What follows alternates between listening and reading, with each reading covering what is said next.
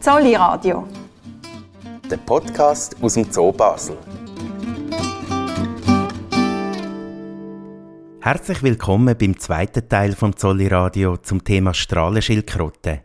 Es begrüßen Sie den Lukas Meili und Jenny Dage.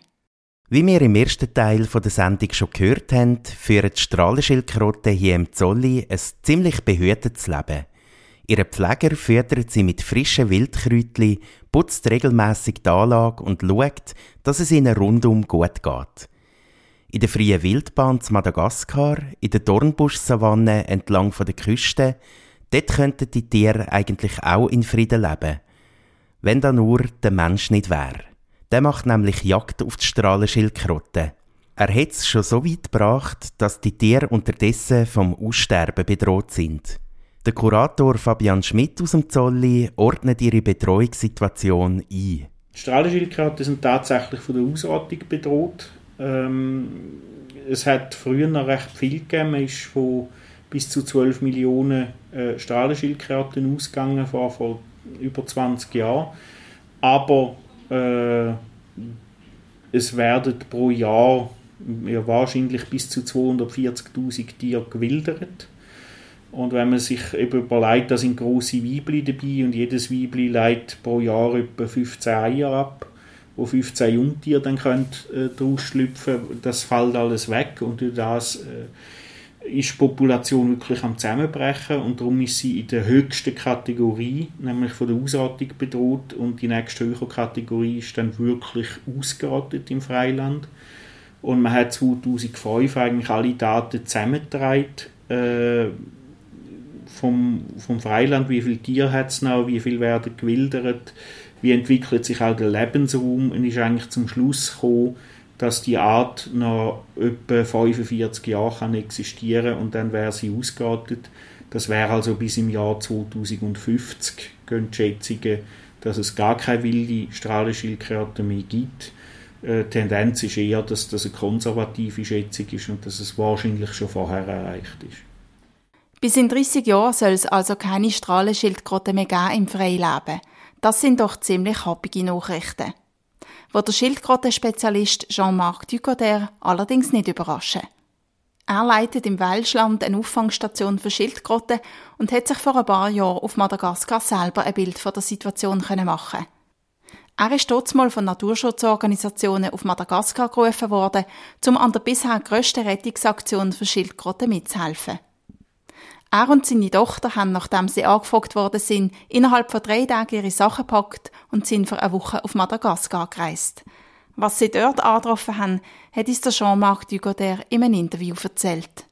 Alors, euh, effectivement, moi quand je suis intervenu, c'était... Ich bin im 2018 dort gewesen, bei der grössten Rettungsaktion von Schildkröten weltweit. Die Wilderer haben tatsächlich 10.000 Schildkröten in ein Haus gesperrt. 10.000. Das ist enorm. Es sind keine erwachsenen Tiere sondern junge und halb ausgewachsene. Sie sind so um die 15 cm groß manche auch ein bisschen grösser. Die Wilderer, die sie gefangen haben, sind aber verpfiffen worden und die Regierung von Madagaskar hat interveniert und hat die 10.000 Tiere beschlagnahmt. Sie hätten illegal sollen ins Ausland verkauft werden. Pour l'importation illégale, pour le trafic euh, d'animaux. Dass die Strahlenschildkröten auf Madagaskar dermaßen gejagt werden, hat mehrere Gründe. Madagaskar ist ein sehr armes Land und den Leuten fehlt es oft einfach am nötigsten. Mais le, le, gros danger des tortues de Madagascar, il y a quelques années en arrière, c'était que les... Bis vor ein paar Jahren ist die grösste Gefahr für die Schildkröten zu Madagaskar gewesen, dass die Bevölkerung sehr arm war. Man hätte Proteinquellen gebraucht, um etwas zu essen zu haben, und wenn man kein Geld hat, isst man, was um ist. Man kann nicht mit dem Finger auf die Menschen zeigen und sie beschuldigen. Sie haben gegessen, was um war, um überleben zu können.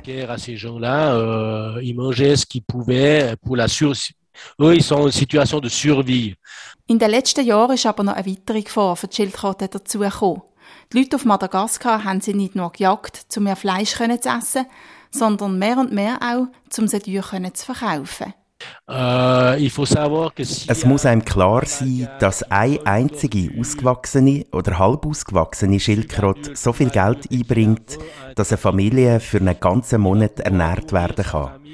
Es ist für die Leute also lukrativer geworden, die Schildkröten, anstatt sie zu essen, an Wilderer zu verkaufen. Mit dem Geld können sie sich über längere Zeit Lebensmittel kaufen.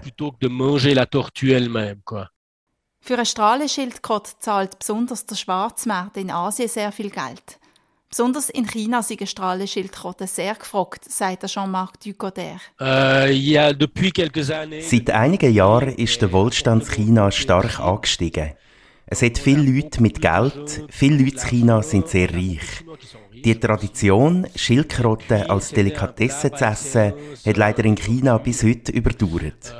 Und jetzt, wo die Leute mehr Geld haben, können sie sich auch mehr Schildkröten leisten. Sie importieren darum auch sehr viel, sehr seltene und teure Tiere, nur um sie zu essen.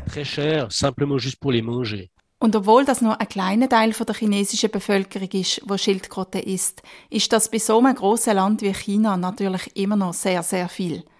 Die Nachfrage sei enorm und die Preise steigen ins Unermessliche, sagt Jean-Marc Ducoder.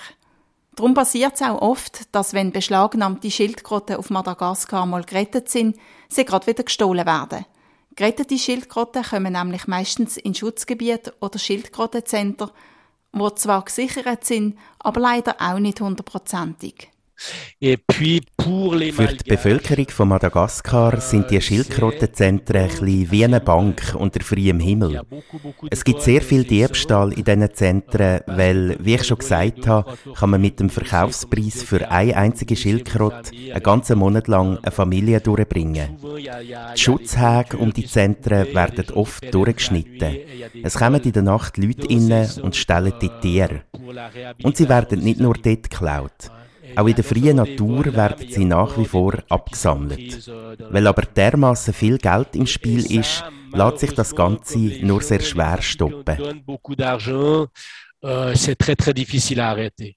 Obwohl der Jean-Marc Ducoder natürlich konsterniert ist darüber, wie sehr die Schildkröten auf Madagaskar bedroht sind, kann er die Not der Bevölkerung auch verstehen. Madagaskar ist dermaßen arm, dass viele Leute einfach kein anderes Auskommen haben. Darum wäre es wichtig, in den Schutzgebieten, wo die geretteten Schildkröten wieder angesiedelt werden, den Einheimischen eine Arbeit zu geben. In diesen Schutzzonen muss man unbedingt Leute anstellen, die selber von Madagaskar sind. Leute, die dort leben, damit sie die Schildkröten pflegen und sie in den Schutzgebieten überwachen. Weil wenn man Arbeitsplätze schafft mit Löhnen, wo Familien tatsächlich auch ernähren können, dann werden sie die Schildkröten in Zukunft auch beschützen, anstatt sie zu nehmen und zu verkaufen. Es gibt Tage, wo der Jean-Marc Ducoder ziemlich Hoffnung hat, dass sich die Situation verbessert. Weil es hat sehr gute junge Leute auf Madagaskar, die sich für den Schutz von diesen Tieren einsetzen. Und dann gibt es aber auch Tage, wo die Hoffnung fast aufgibt. Weil man sticht hier natürlich schon an einer enormen Mafia gegenüber. Das ist wirklich eine richtige Mafia. Das sind natürlich Millionen von Dollar im Spiel. Das ist riesig. Und weltweit gesehen sind im globalen Wildtierschmuggel natürlich Milliarden von Dollar im Spiel.